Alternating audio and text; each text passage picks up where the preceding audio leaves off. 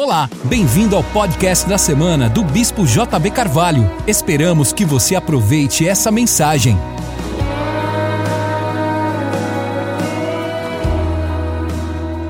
Glória a Deus, vamos ler as Escrituras Sagradas. Vamos ler no texto de Provérbios, capítulo 9. Hoje eu quero falar sobre as sete colunas da sabedoria. Em Provérbios, capítulo 9, verso 1, as Escrituras dizem assim: já que estão quase todos levantados, vamos nos pôr de pé, todos só para ler as Escrituras. Provérbios 9, verso 1 diz assim: A sabedoria edificou a sua casa, já lavrou as suas sete colunas. Diga, sete colunas da sabedoria. Vá até comigo, 1 Reis capítulo 3, e nós vamos ler mais sete versículos, e depois você pode tomar seu assento. Vamos ler então as Escrituras. Salomão amava o Senhor andando nos seus preceitos, nos preceitos do seu pai Davi. Porém, sacrificava ainda nos altos e queimava incenso. Foi o rei a Gibeão para lá sacrificar, porque era o altar maior.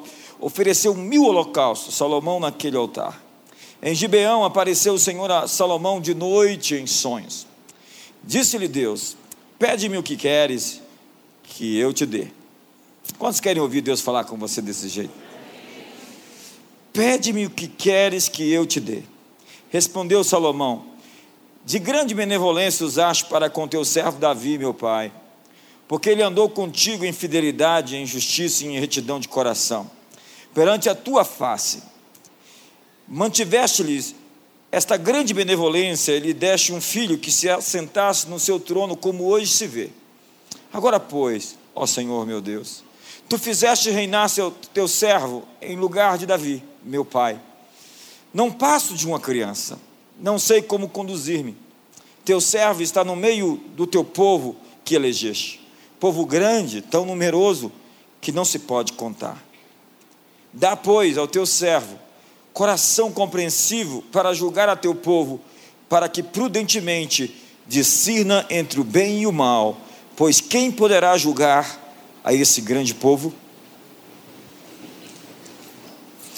Imagine só, uma cidade cheia de paz, uma paz quase tangível, onde a prosperidade toca cada cidadão e não haja nenhuma falta. Imagine uma cidade onde todos têm a provisão das suas necessidades, onde a prata é tão farta que ela se confunde com as pedras. Imagine um governo que te faça orgulhoso dele, por ser um cidadão. Autoridades de todo o planeta vindo à sua cidade para ouvir o seu rei, o seu líder. Assim era Jerusalém dos dias de Salomão.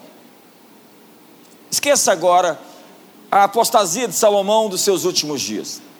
Esqueça sua velhice e se concentre naquilo que ele fez durante um período em que ele andou com Deus. Tudo começou com Davi e Betseba. Você sabe, nós precisamos lidar com os mitos que nos fazem sofrer. Há muitos jargões e senso comum, muitas opiniões do povo que não fazem, na verdade, não tem relação com a verdade. Jesus desafiou a sabedoria popular dos seus dias quando ele disse a seguinte máxima por 20 vezes: Ouviste o que foi dito, eu, porém, vos digo. Nós temos que acabar com esse senso comum estúpido, que fala algumas coisas como que começou mal, tem que terminar mal, pau que nasce torto, morre torto. Não. O relacionamento de Davi e Betseba começou muito errado. Inclusive com o adultério e o assassinato do marido de Betseba. Mas no fim de tudo, nasce um grande rei chamado Salomão. A história de Davi e Betseba nos dá um testemunho da graça escandalosa de Deus. Do que Deus pode fazer na vida dos arrependidos, daqueles que mudam o seu caminho. Há hoje um conceito chamado a janela de Overton, que é aquilo que nós chamamos de senso comum ou politicamente correto aquilo que é aceitado pela maioria das pessoas como correto, como verdadeiro. Mas essa janela que está no centro, onde os políticos, principalmente, procuram saber o que, que é popular, o que, que o povo pensa para emitir as suas opiniões, digo, políticos populistas. Essa janela, ela pode ser adulterada, ela pode ser falsificada, ela pode ser manipulada. Como, por exemplo, os meios de comunicação, setores da mídia podem começar a introduzir na política, na economia, uma série de novos valores que vão ser empurrados goela abaixo do povo, e o povo começa a pensar de uma outra maneira, porque se está fazendo uma transição daquilo que era repugnante, daquilo que não era aceitável, para aquilo que seria aceito por doses, medida após medida. Veja se não é isso que aconteceu de 15 anos para cá, com aquilo que você já sabe que eu estou falando. Quantos sabem que eu estou falando? Vamos sugerir o canibalismo. É uma coisa horrível. Mas imagine que nós comecemos a fazer talk shows, reality shows, programas de TV, de TV, cinema. A maior revolução do século XX não foi Mao Tse Tung e os seus campos da fome, não foi os bolcheviques, não foi a contracultura de sexo, drogas e rock and roll, foi o cinema. E foi também o plástico. Tem plástico em todo lugar hoje. E dessa maneira a opinião é formada. E isso entra nos centros acadêmicos através de professores que foram doutrinados, livros escritos e se começa uma transição a fim de mudar a opinião das pessoas. E daqui a pouco começa a se inserir a ideia de que canibalismo é aceito em determinadas condições como a fome extrema.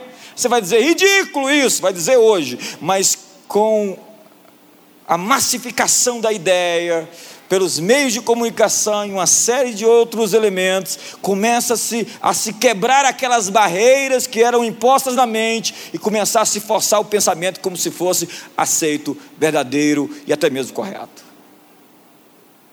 Então o senso comum é mudado. Na verdade, Deus transformou a tragédia e o pecado de Davi e Betseba em um governo de justiça e paz mediante seu filho Salomão. Então, qualquer pessoa pode mudar. Deus pode transformar qualquer indivíduo. A cruz do Calvário nos aponta o sangue de Jesus, que há salvação para o pior pecador debaixo desses céus. Quantos acreditam nisso? Me ajuda aí, por favor. O Messias vem dessa linhagem. Mas o que aconteceu com Salomão? Ele foi treinado por seus pais para reinar.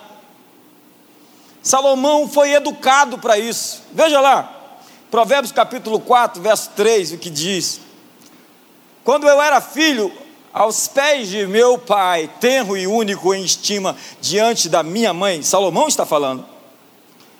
Ele me ensinava e me dizia: retenha o teu coração as minhas palavras, guarda os meus mandamentos e vive. Adquire a sabedoria, adquire o entendimento, não te esqueças nem te desvies das palavras da minha boca. Não a abandones e ela te guardará, ama e ela te preservará. A sabedoria é a coisa principal. Vamos repetir isso? A sabedoria é a coisa principal. Adquire, pois, a sabedoria, sim, com tudo o que possuis, adquire o entendimento. Estima e ela te exaltará. Se a abraçares, ela te honrará. Verso 9. Ela dará à tua cabeça um diadema, uma grinalda de graça, e uma coroa de glória te entregará. Salomão foi treinado para escolher a sabedoria sobre todo o resto. Seus pais o prepararam para experimentar o seu destino. E ele vai contar essa experiência de maneira a nos mostrar o segredo da sua grandeza. Pais que são capazes de transferir o bastão para as futuras gerações. Quantos aqui foram ensinados pelos seus pais? Quantos aqui foram educados na grandeza e não no senso comum, nos mitos que nos fazem sofrer, nos estigmas e nos traumas dos, dos nossos progenitores. Não, um rei se levantou para formar outro rei. Nós somos reis, foi dito aqui hoje. Toda a raça humana é feita de reis, de príncipes, de princesas. Esse é o nosso destino. A Bíblia diz que nós governaremos a terra. Está escrito. A Bíblia diz que nós somos feitos para dominar, mas por muitas vezes nós agimos como mendigos no palácio, porque nós não temos a autoestima de filhos de um grande rei. Porque a nossa autoestima não está baseada na nossa filiação em Deus, mas a nossa autoestima está baseada em nossos traumas, em nossas dores, em nossas lembranças e naquilo que tentou impregnar-se sobre nós, nos rótulos, nos estigmas que nós aceitamos como verdade. Então nós olhamos para as pessoas para que as pessoas nos digam quem nós somos. Mas quando nós temos formação em casa e nossos pais nos capacitam a ser como somos de fato, nós saímos de casa e não tememos cara feia. Quando você sabe quem você é, cara feia não te intimida. Então faz uma cara bonita para o seu irmão do lado. Nosso chamado é proteger os momentos divinos que são enviados por Deus para os nossos filhos. Nós servimos a um pai que ama os seus filhos mais do que jamais nós conseguiríamos amá-los. Acredite, Deus ama nossos filhos mais do que nós os amamos. Você fala, é impossível. Não, é possível. Agora, se Deus nos ama tanto assim, ama tanto os nossos filhos, como nós podemos crer no futuro? Se nós nos alinharmos com os projetos de Deus, qual será o nosso futuro? Nós vamos preparar essa geração, essa nova geração essa futura geração, para ir onde nós nunca fomos, para sonhar os sonhos que nós nunca sonhamos, para pisar onde nós nunca pisamos. A nova geração, os filhos que nós geramos, serão maiores do que nós. Diga para o seu irmão assim, põe a mão no ombro dele e diga: seus filhos serão maiores, muito maiores que você. Não há nada tão gratificante, amigo, nada tão extraordinário Nada tão extraordinário do que criar famílias poderosas. Essa foi a chamada de Deus para Adão desde o início e Eva. Ele diz: sede fecundos, multiplicai-vos, enchei a terra, sujeitai e dominai. A chamada é para reproduzir filhos poderosos, que não seriam pescadores no lago, mas donos do lago. Do lago sul, do lago norte, do lago oeste, do lago leste Salomão foi educado para reinar, ele foi educado como um príncipe, então ele sabia falar impostado, ele sabia andar com cabeça erguida, ele sabia se vestir, ele sabia se portar, ele sabia comer, ele sabia se sentar. Viver na corte do reino de Deus é aprender como a corte funciona, como são os protocolos da corte. Quantos querem aprender os protocolos do reino de Deus aqui? Quantos são príncipes e princesas, filhos de um grande e poderoso Deus? Salomão tinha uma herança, e eu quero fazer uma transição com você de pensamento de colheita para herança. Não que a gente vai deixar de receber colheitas, não, nunca. Mas eu quero te ensinar que existem coisas que você não faz nada por merecer, que vão ser recebidas simplesmente porque você é filho. Isso se chama herança. Põe a mão no ombro do seu irmão e diga: Eu estou profetizando esses dias. A manifestação da herança de Deus na sua vida.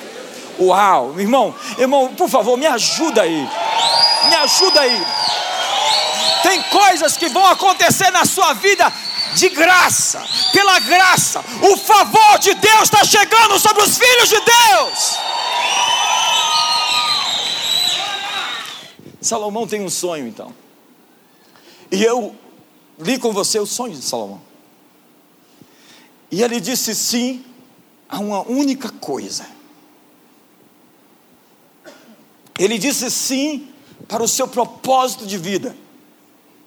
Quando você diz sim para Deus, todas as outras opções se tornam opacas, sem brilho, não atraentes. Paulo estava no caminho de Damasco e viu uma luz que deixou o sol pálido, sem brilho. O sol ficou amarelado, tímido, pela luz que ele enxergou no caminho de Damasco. Quando você se encontra com Deus, você nunca mais pisa naquele inferninho. Deus está nos oferecendo uma escolha que ofusca todas as outras. Em Provérbios capítulo 8, a Bíblia diz, no verso 10, leia comigo: Aceitai antes a minha correção e não a, não a prata, e o conhecimento antes do que o ouro escolhido, porque melhor é a sabedoria do que as joias, e de tudo que se deseja, nada se pode comparar com ela. Ele diz: se você buscar a sabedoria como se busca o ouro refinado, tu as terá. Tomar uma decisão pela sabedoria custa caro, mas a sabedoria enriquece as pessoas. Você quer ver?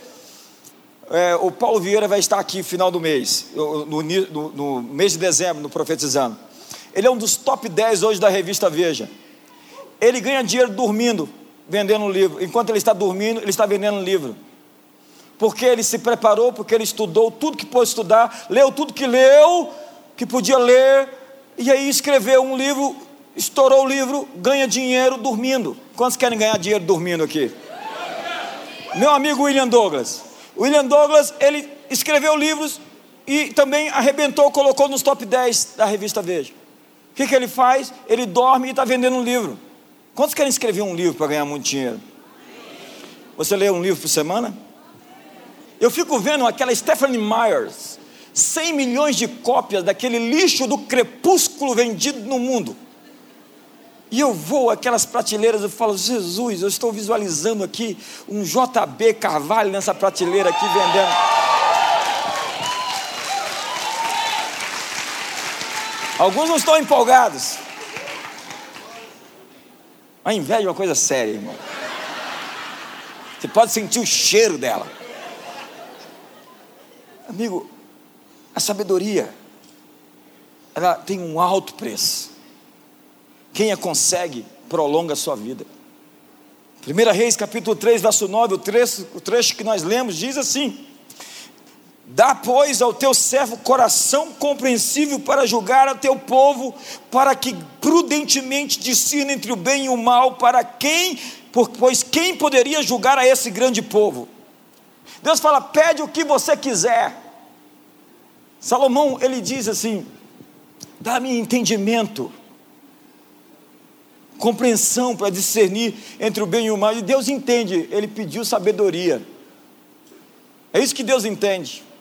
A palavra aqui, entendimento, é chama, que significa ouvir. Salomão pediu um coração que sabia ouvir. Às igrejas do Apocalipse, Jesus diz: quem tem ouvidos para ouvir, ouça, porque alguns têm ouvidos, mas não ouvem.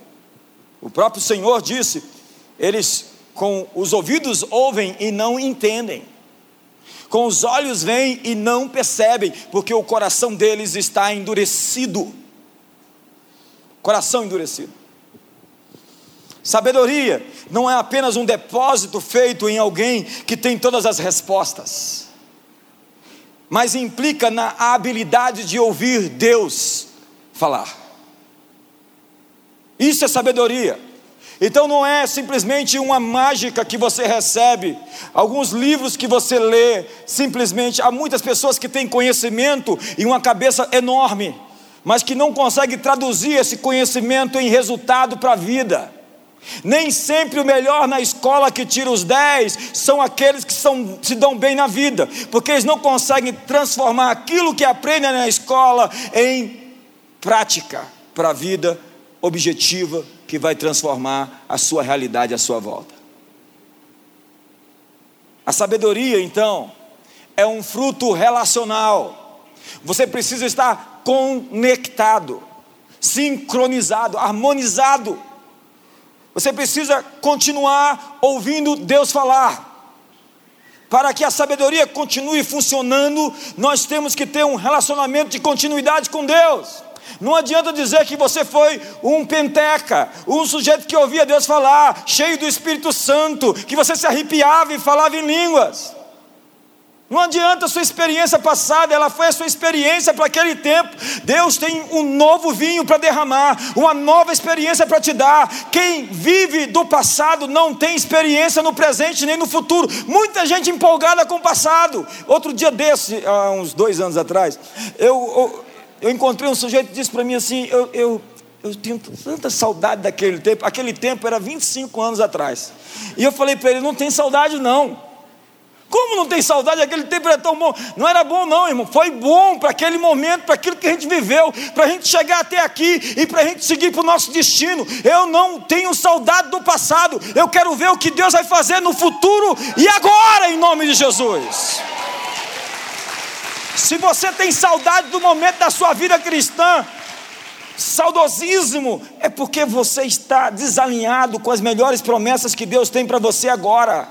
Mostra uma patologia espiritual na sua vida, saudade do passado. A propósito, para de ouvir aquelas músicas.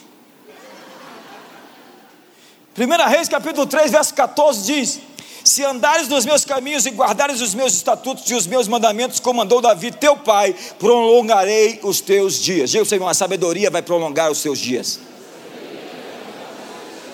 Isso significa que você não tem uma data para morrer. Dependendo de como você agir, do que você fizer daqui por diante, você vai prolongar ou encurtar a sua vida. Quantos querem sabedoria para viver muito? Agora, se Deus chega para você e diz: Você tem um único desejo, qual seria o seu pedido? Amigo, acredite, Jesus já nos falou isso. Na verdade, não é um único desejo, mas um estilo de vida para todos os discípulos de Jesus. Os que seguem a Jesus, porque hoje existem meros frequentadores de igreja, que não são discípulos. Nós temos que não simplesmente vir à igreja, nós temos que seguir Jesus. Pergunta seu irmão, você está seguindo Jesus ou está somente vindo à igreja? Todos nós temos acesso à mesma sabedoria de Salomão. Como pastor, nós temos acesso à mesma sabedoria de Salomão. Olha o que a Bíblia diz em 1 Coríntios capítulo 1, verso 30. Leia comigo. O qual se tornou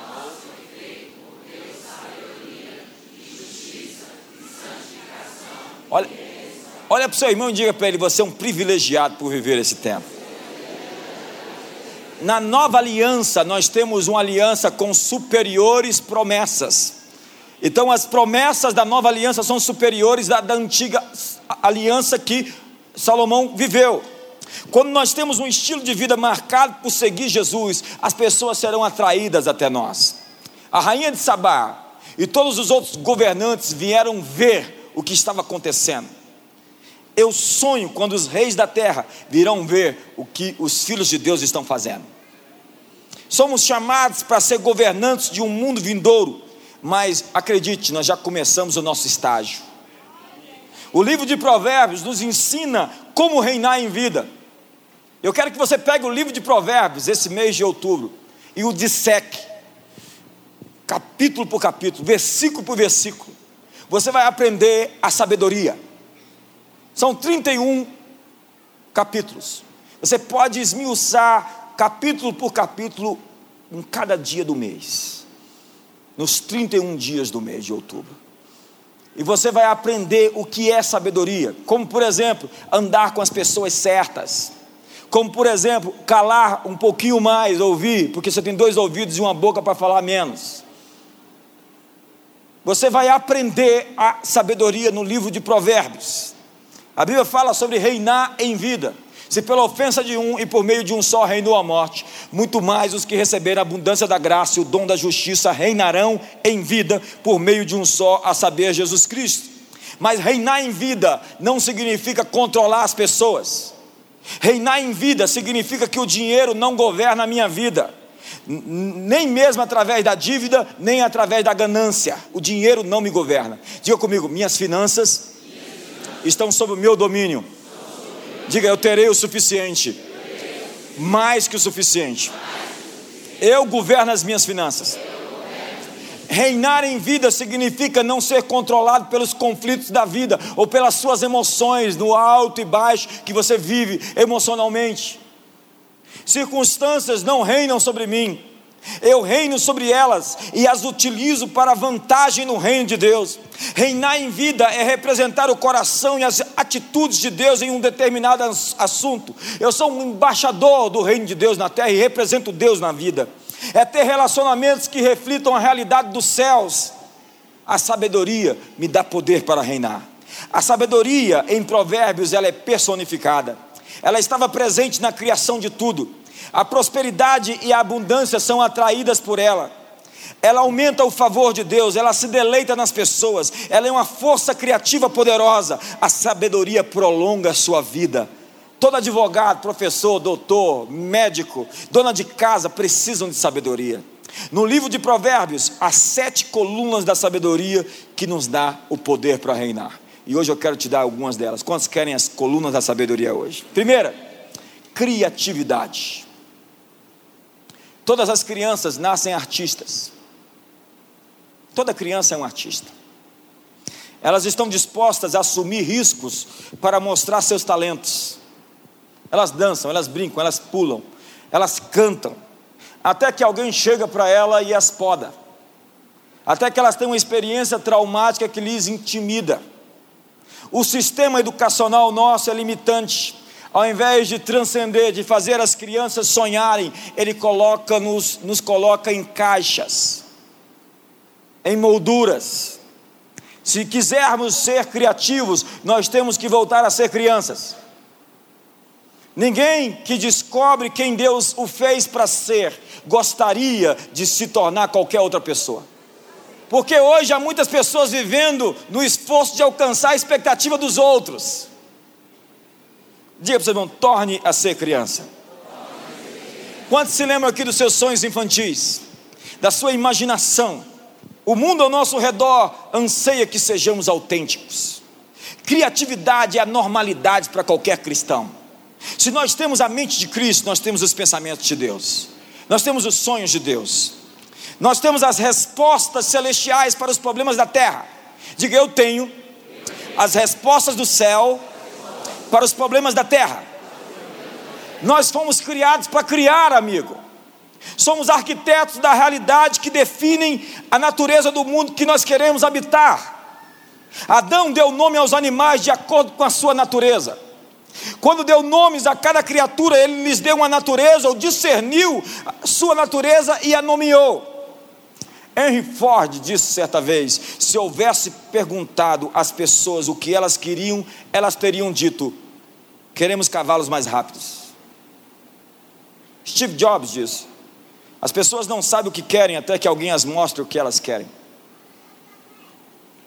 A sabedoria é criativa. Ela traz soluções aos problemas e expressões que movem a humanidade adiante. Jesus ensinou que o Pai tem prazer em dar mistério aos seus filhos. Ele disse: Graças te dou, Senhor dos céus e da terra, porque ocultaste essas coisas dos sábios entendidos e as revelaste aos pequeninos, porque assim foi do teu agrado. E ele falava por parábolas e dizia aos discípulos: A vós é dado conhecer os mistérios do reino dos céus. Você terá novas ideias, você terá invenções novas, músicas, roteiros, poesias e expressões criativas na área do seu trabalho.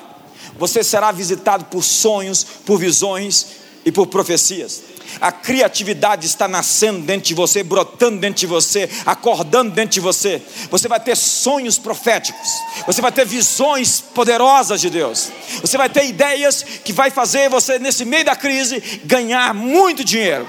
O dinheiro vai ser transferido das mãos das pessoas erradas, que usam o dinheiro de maneira errada, para as mãos dos filhos de Deus, que estão alinhados com os projetos de Deus. Se você acredita nisso, por favor, me ajuda aí. Olha o que a Bíblia diz em Zacarias, no capítulo 1, no verso 18. Depois eu olhei para o alto e vi quatro chifres. Chifre na Bíblia é sempre um poder, uma autoridade. Então perguntei ao anjo que falava comigo: O que é isso? E ele me respondeu: São os chifres que dispersaram Judá, Israel e Jerusalém. Depois o Senhor mostrou-me quatro artesãos ou ferreiros, artífices, e eu perguntei: o que eles vêm fazer? Ele respondeu: ali estão os chifres que dispersaram Judá ao ponto que ninguém conseguir sequer levantar a cabeça, mas os artesãos vieram aterrorizar e quebrar esses chifres das nações que se levantaram contra o povo de Judá para dispersá-los. Veja, um poder, uma autoridade se ergue, e Deus envia artesãos, artífices, a fim de lidar com aquela força que queria dividir e destruir o povo de Deus. A resposta de Deus é enviar arquitetos que enxergam o invisível e trazem o invisível à materialização. É aqueles que conseguem moldar, modelar o mundo em que nós vivemos, como o apóstolo Paulo diz, não tem uma forma do mundo. Não vos conformeis com esse século, mas transformai-vos pela renovação da vossa mente, para que experimenteis qual seja a boa, perfeita e agradável vontade de Deus. Nós somos modeladores culturais, trazendo a sabedoria do mundo de Deus para o mundo dos homens. Nós somos arquitetos de uma nova realidade. Nós estamos aqui para mudar a conjuntura. O líder muda o status quo. Eu fui ouvir o Rudolf Giuliani. Ele conseguiu acabar com a criminalidade em Nova York da maneira que estava. Simplesmente com medidas simples, como iluminar as ruas, como proibir qualquer vidraça quebrada, como lidar com os, cheques, os sex shops da cidade, como lidar simplesmente com os que pintam, que rabiscam, os pichadores da cidade, e instituiu um sistema chamado tolerância zero. E ele disse: um líder existe não para se conformar ao status, mas para transformar a realidade. Nós fomos chamados não para se acomodar ao que está por aí, mas para transformar tudo à nossa volta. Diga para seu irmão: tudo que está à sua volta será mudado. Diga, você mudará a realidade à sua volta. Diga, o deserto vai florescer. Diga, o ermo vai exultar. Diga, nós somos os transtornadores do mundo. Esse é o tema da conferência de jovens agora no final de outubro. Arquitetos de uma nova realidade. Deus está nos dando criatividade para mudar o mundo. A segunda coluna da sabedoria é a excelência. A excelência é a segunda expressão da sabedoria. A excelência tem um resultado avassalador e captura a atenção das pessoas. Quando você vai num lugar lindo, excelente, onde todos servem com grandeza, você fica impactado. Quando você ouve um louvor cantado, ensaiado, preparado, onde as pessoas jejuaram, oraram e buscaram a Deus, onde elas treinaram para fazer aquilo, você fica impactado. Quando você entra num hotel muito bem alinhado, com todas as pessoas empoderadas e capacitadas para servir aquelas outras pessoas, ou entra numa igreja, você fica impactado. A excelência impacta as pessoas. E no caso de Salomão, ela deixou a rainha de Sabá, sem espírito. Na verdade, o texto ali fala sem fôlego. A mulher, ela, ela, ela ficou como, aton, como louca. Ela disse: não é possível isso. Eu sonho em quando as pessoas chegarem na igreja e verem os servos de Deus e os filhos de Deus perderem o fôlego. Eu sonho em ver pessoas que fazem tão bem o que fazem, que as pessoas vão perder o fôlego quando as verem. Eu sonho em ver as pessoas tão, tão detalhistas, porque a excelência está no detalhe, no arremate. A excelência não tem concorrência. Se você é uma pessoa que na sua área faz aquilo que você faz com todo o seu coração e com toda a sua vontade, você não tem problema financeiro. A excelência revela e testemunha a verdadeira natureza da sabedoria, seja do mecânico de automóveis, do médico, do chefe de cozinha ou da dona de casa. A excelência glorifica Deus. Esse dom da graça de Deus pode ser chamado de brilhantismo, de grandiosidade, de supremacia, de qualidade. Viver uma vida de excelência é a minha oferta a Deus.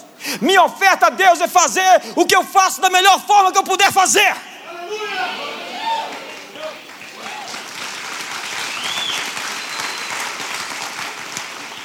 Eu posso não ser o melhor do mundo em algo, mas vou dar o meu melhor sempre. Tudo o que fazemos deve ser feito como feito para Deus, feito para Deus, fiz para Deus, trabalhei para Deus, acordei para Deus, eu vivo para a glória de Deus. Se como e bebo ou faço qualquer outra coisa, faço tudo para a glória de Deus.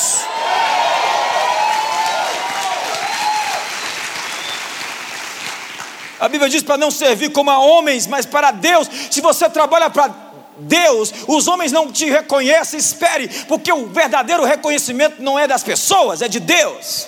Não busque o aplauso das pessoas, busque o aplauso dos céus. Nós adoramos a Deus com o nosso trabalho, e o nosso trabalho se torna a nossa oferta a Deus. O nosso trabalho é a nossa oferta a Deus. Oferecer a Deus o nosso trabalho o atrai para um ambiente de formas poderosas e não habituais. Max Weber escreve o livro considerado pela Folha de São Paulo o melhor livro, o livro melhor escrito e mais impactante, chamado A Ética Protestante e o Espírito do Capitalismo, falando de como Calvino mudou o mundo. Através de uma ética de trabalho e através de uma ideia de que o seu ofício, o seu trabalho é a sua chamada para a vida. Aquilo que você faz é a sua vocação que Deus te deu para impactar o mundo. A Bíblia diz, o profeta diz: fogem seus arados, façam deles espadas, e das suas foices façam lanças. Diga ao fraco: eu sou um guerreiro. Deus usa nossas ferramentas de trabalho para se tornar armas da batalha. A sua caneta de advogado é uma arma na batalha, o seu livro de professor.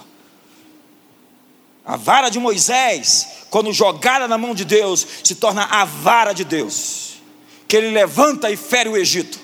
Aquilo que você consagra na mão de Deus já não é natural, é sobrenatural. Aquilo que você entrega na mão de Deus tem o poder de abrir caminhos, de quebrar barreiras, de saltar muralhas e desbaratar exércitos inteiros. Quando Moisés entrega a vara dele na mão de Deus, já não é mais a vara de Moisés, senão a vara de Deus. Aquilo que você entrega nas, suas, nas mãos de Deus já não é um objeto natural, senão sobrenatural. Deus usa nossas ferramentas de trabalho para se tornarem armas de batalha. A excelência cria um efeito poderoso. Nosso trabalho feito para Deus é um trabalho santificado. Nosso trabalho santificado destrói os chifres do inimigo os artífices dos poderes das trevas são vencidos através de artesões que criam uma nova realidade. A igreja, a Bíblia diz, deve modelar a sabedoria de tal forma que o espírito secular aprende com ela a sabedoria de Deus. Conforme Efésios capítulo 3 diz: para que pela igreja a multiforme sabedoria de Deus se torne conhecida agora dos principados e potestades dos lugares celestiais, segundo o eterno propósito que estabeleceu em Cristo Jesus, nosso Senhor. Se nós temos a mente de Cristo, nós temos os pensamentos de Deus, nós temos as ideias de Deus. Onde estão as ideias de Deus? Capture as ideias de Deus, elas estão aí.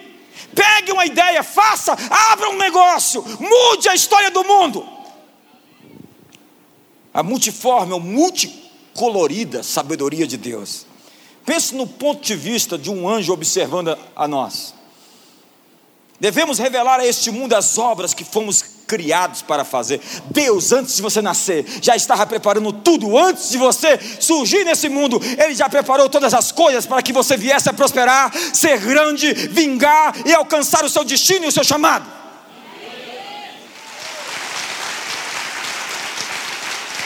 Nós precisamos da identidade de filhos. Nós somos filhos, a ardente expectativa da criação geme e suporta angústias até a revelação dos filhos maduros de Deus. Onde estão os filhos maduros de Deus? O trabalho feito com toda a nossa vontade se torna a expressão da natureza de Deus fluindo através de nós. Deus se expressa através de nós mediante o nosso serviço. Provérbios 22, verso 29 diz: Vês a um homem perito em sua obra, excelente em seu trabalho, será posto perante reis. Reis amam a sabedoria. faraó encontra José, fica tão impactado com ele que diz: Você é o próximo primeiro-ministro. A excelência é a ferramenta que Deus nos dá para exercer influência. Você preparou tudo, você pensou nos detalhes, no refino, no arremate, você não chegou lá de calça curta. José se preparou a vida inteira para uma entrevista. E naquela entrevista ele mudou o status de presidiário da Papuda para vice-rei do Egito.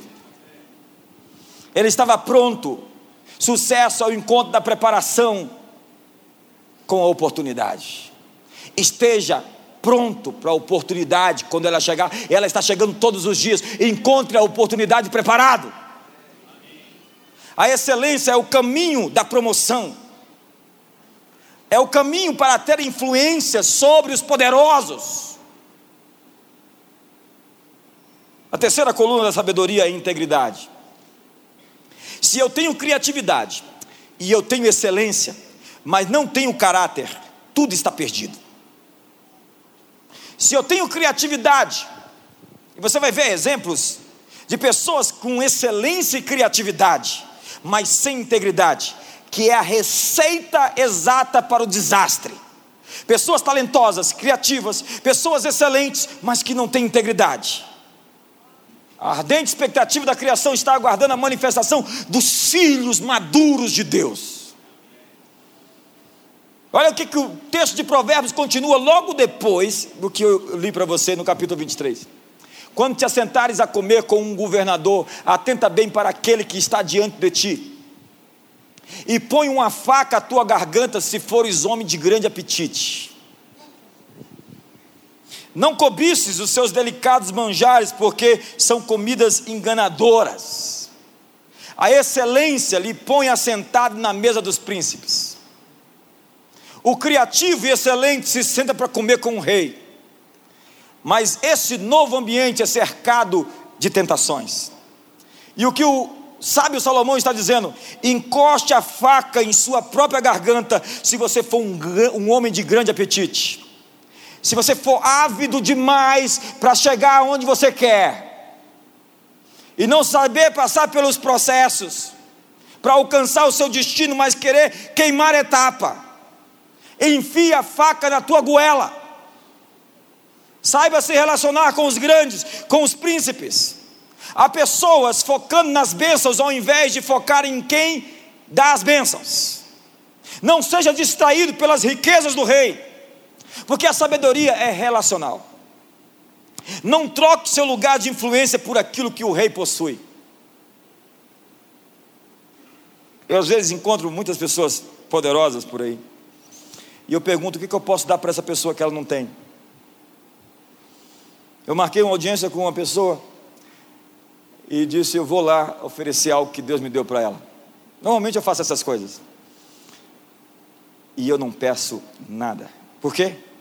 Porque eu tenho mais para dar para Ele do que Ele para mim.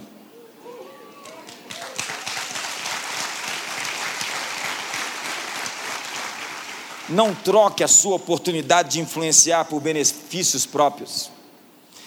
A posição que ganho pela excelência só pode ser mantida pela integridade. Aí, seu dom pode lhe colocar no topo. Só o seu caráter vai te manter no topo. Por integridade, entenda. Plenitude inquebrantável. Totalidade sem falta de nada. Totalidade sem falta de nada. É assim, um, redundante, né? Solidez moral. A integridade faz de você uma peça só, porque é isso que significa integridade feito de uma peça só. Uma vida completa, integral e completamente estável. Amigo, o reino de Deus é o reino do domínio de um rei. Quando nós alinhamos nossos desejos com os propósitos de Deus, tudo pode acontecer. Eu vou repetir: o reino é o domínio do rei ou a esfera do seu domínio. Jesus disse que você, se alguém disser que o reino de Deus está ali, não creia. Ou acolá, não creia. Porque o reino de Deus está no meio de vocês. Se você é um súdito do reino, o reino de Deus está aqui.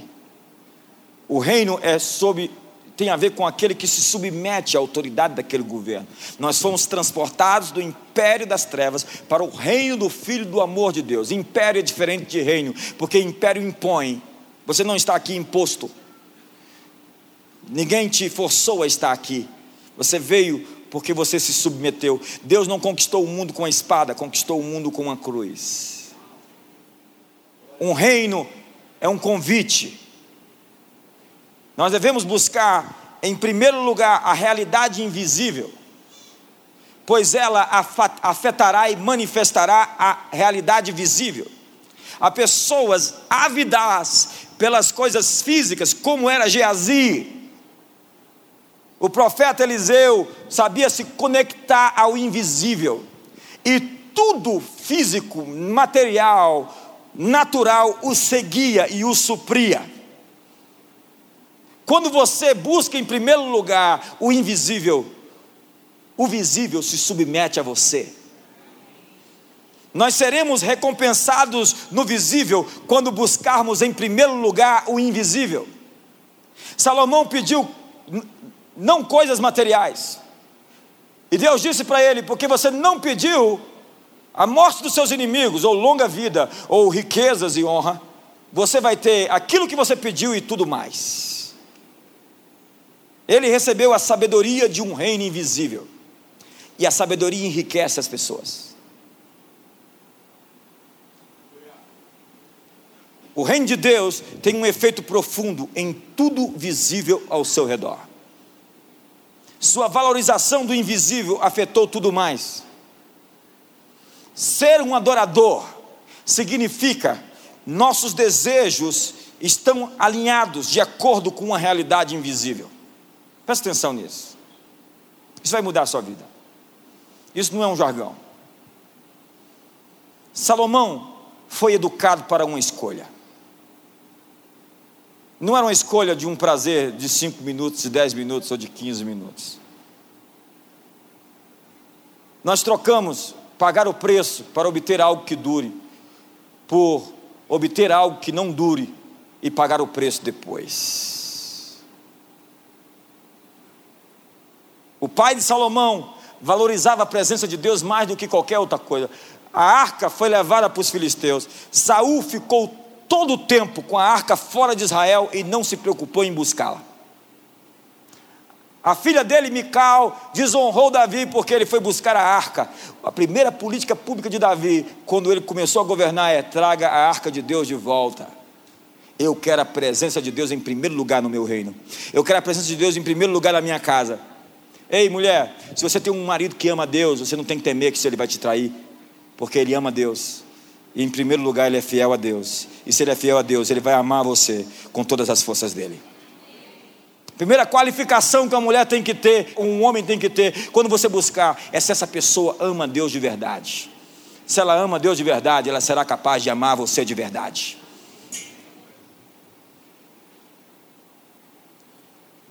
Davi abraçou princípios mesmo à custa de perdas pessoais. A sabedoria tem mais valor do que joias, do que matéria, do que ouro, do que prata. Quando Davi teve Saul nas mãos, ele tinha uma oportunidade, não era verdade? Ele podia ser rei agora. Ele podia matar o outro rei. Mas ele não fez aquilo que era errado para obter um ganho imediato.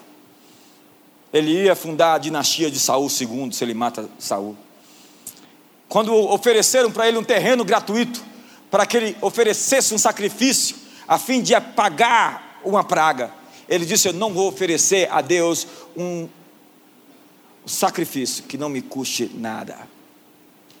Na nossa política, na nossa cultura, no nosso zeitgeist brasileiro, de tomar proveito, de tomar vantagem dos outros, isso é ridículo. Nós queremos vantagem. Quando Davi diz: Eu quero pagar o preço.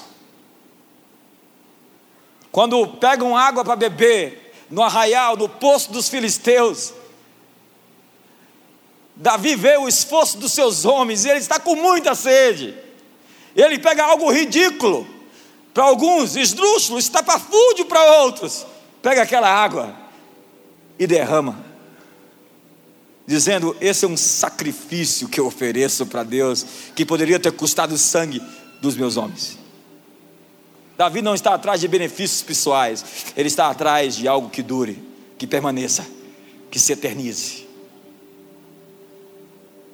É sobre escolhas que o caráter é construído. Eu acredito que Deus às vezes nos impede de tomar algumas posições avançadas no mundo dos negócios, na política, em outras áreas, porque nós ainda não crescemos o suficiente. Deus protege o mundo da nossa influência quando ainda somos imaturos, quando o nosso apetite ainda é grande. Quando você vê alguém com apetite grande demais, é alguém que não está pronto para aquilo que quer. Quando você vê alguém que almeja um cargo, uma posição a qualquer custo, ele é a última pessoa que deve possuir aquilo, porque nós não estamos aqui querendo o poder pelo poder. Você só está pronto para algo que você está disposto a sacrificar. E quando Abraão sacrifica aquilo que era mais caro para ele, ele está pronto para receber o título de pai da fé e o homem que vai mudar a história de muitos e de uma civilização que vai ser construída em homenagem à fé dele. Somente quando aprendemos os valores do reino é que ele abre as portas para que nossa influência seja sentida. Eu tenho que terminar. Mas eu quero lhe dar a última coluna de sabedoria hoje aqui. São sete, eu quero te dar a quarta. Qual é a primeira? Criatividade. Qual é a segunda? Excelência. Qual é a terceira? A quarta é favor. Lucas nos diz que Jesus crescia em favor perante Deus e os homens. Como Jesus cresceu em favor? Ora, se Jesus precisa, precisou de favor, eu preciso de favor. José tinha um manto colorido. O pastor Daniel vai dizer que era vermelho e preto. Isso não é colorido, isso é urubu.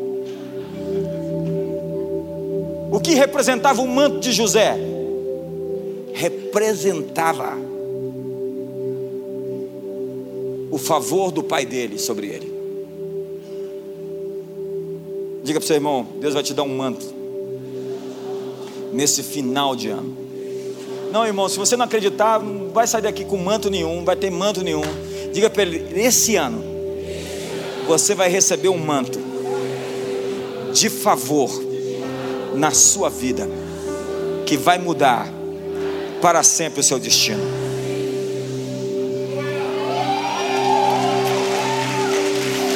O favor vai cair sobre você. O que é favor? É herança, não é mérito, não é o seu trabalho, não é o seu esforço, é graça. Acredite, Deus ama todos igualmente, mas nem todos nós temos a mesma medida de favor. Um recebe cinco talentos, outro recebe dez talentos, outro recebe um talento. O uso apropriado do que Deus entrega traz crescimento. O uso inapropriado, a negligência e o abuso traz a perda.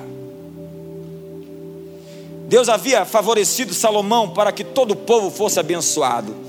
Esse é o ponto da mensagem hoje, eu creio. Quando Deus dá favor a alguém, é porque Ele deseja estender a influência daquele favor a outras pessoas. Quando Deus me dá favor, é porque Ele quer que todos ao meu redor sejam favorecidos. A rainha de Sabá disse, e outros também disseram: porque Deus amou o teu povo Israel, Ele constituiu você rei sobre essa nação. Alguns vão dizer, eu acho que a gente não está sendo muito amado por Deus, não. É uma brincadeira. Ela diz: o favor que está sobre sua vida é o resultado do teu amor pelo teu povo. Deus deu o seu favor para uma pessoa, fazendo-o poderoso e próspero, por conta do seu amor por aqueles que estavam ao redor daquela pessoa. Põe a mão no ombro do seu irmão e libera uma palavra profética para ele assim. Diga o que Deus vai lhe entregar. A bondade, a graça, o favor dele vai influenciar toda a sua família e até mesmo essa cidade e pessoas de outras nações. A bênção que está sobre a sua vida será repassada para muitos outros, vai beneficiar todas as pessoas ao seu redor.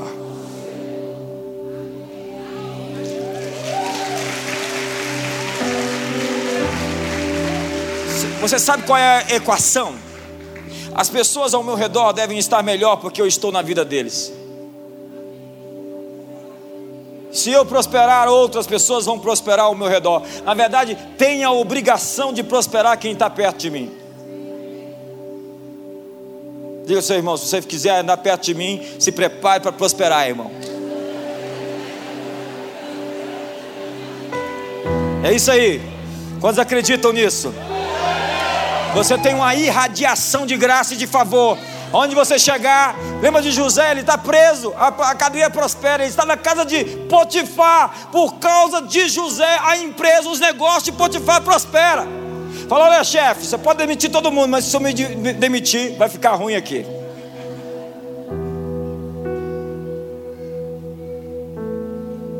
Deus me dá algo que foi criado para outra pessoa, e enquanto eu dou, compartilho da natureza de um Deus doador. A generosidade é a maneira do reino, o estilo de vida dos santos é a generosidade. A prosperidade sempre carrega um propósito. Quando nós usamos corretamente aquilo que pertence a outra pessoa, nós nos tornamos qualificados para aquilo que é nosso. É o texto ali, de Lucas 16, verso 12.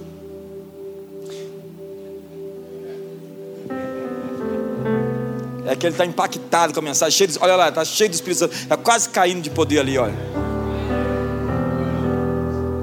A esposa está aqui orgulhosa dele, quase chorando. Nós somos chamados para transmitir o favor de Deus. Paulo diz: Não saia da vossa boca nenhuma palavra torpe, se unicamente a que for boa e transmita graça. Diga para você, irmão, você foi chamado para transmitir graça. Diga para ele: mostre favor às pessoas. E eu vou encerrar de fato agora. O favor liberta as pessoas. O favor extremo cria um impacto na vida das pessoas. Veja aquela mulher pega em adultério. Jesus olha para ela e todo mundo quer matá-la, jogar pedra nela. Jesus olha para ela e diz: Senhora, onde estão os teus acusadores? Ele a trata com tanta decência e grandeza que aquela mulher não vai sair daqui, dali nunca mais para fazer aquilo que ela foi pega no flagrante. Ele, o exa, ele a exalta tanto, porque ele chama ela de senhora, como chamaria a própria mãe. A mulher está ali com pouca roupa, pega em adultério, na frente dos seus acusadores. Ele desmonta todos os acusadores, os acusadores ficam com vergonha de acusá-la. Defende aquela mulher de uma maneira indefensável. E depois diz para ela: Senhora, Senhora, senhora, onde estão os teus acusadores? Deus nos trata com tanta decência, que nós ficamos tão constrangidos pelo seu amor, que nós dizemos para nós mesmos: eu não posso voltar a fazer aquilo de novo. Quantos estão comigo aqui hoje? O favor extremo cria um impacto nós às vezes somos muito legalistas com as pessoas em pecado. Nós somos muito cruéis em perdoar. Eu ouvi uma frase hoje: todo legalismo traz consigo orgulho. Eu sou orgulhoso de ser legalista, sou xerife. Eu sou o advogado de Deus, não peca não. Porque eu vou te acusar. Tem cristãos que parecem mais os amigos de Jó quando nós mostramos favor extremos às pessoas, elas acordam para quem elas são de fato. Eu disse aqui outro dia: trate as pessoas melhor do que elas merecem, porque Deus te trata melhor do que você merece. Eu gosto do que diz Goethe. Trate as pessoas como se elas fossem o que poderiam ser, e você as ajudará a se tornarem aquilo que são capazes de ser. Bingo. James Howell diz: respeite a um homem e ele dará o máximo de si. É por isso que em algumas tribos o, o pai se abaixa para falar com o filho, olhando nos olhos. Boa parte da autoestima dos nossos filhos é conferida por nós, algo que eles vão levar para a eternidade.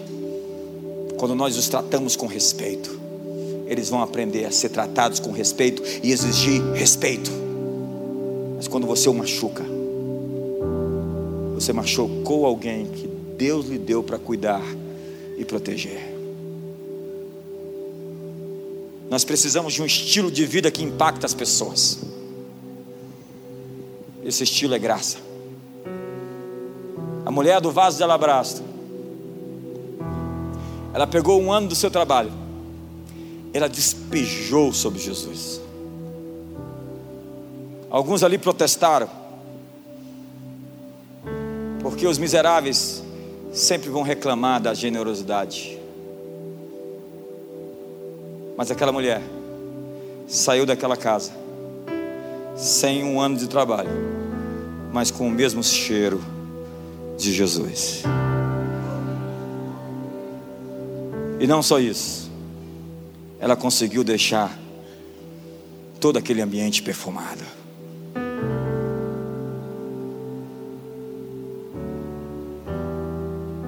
Quantos querem ter os cheiros de Jesus? Hoje eu vi um artigo no Globo, no G1, de que os cientistas identificaram o cheiro da morte. Então a morte tem cheiro.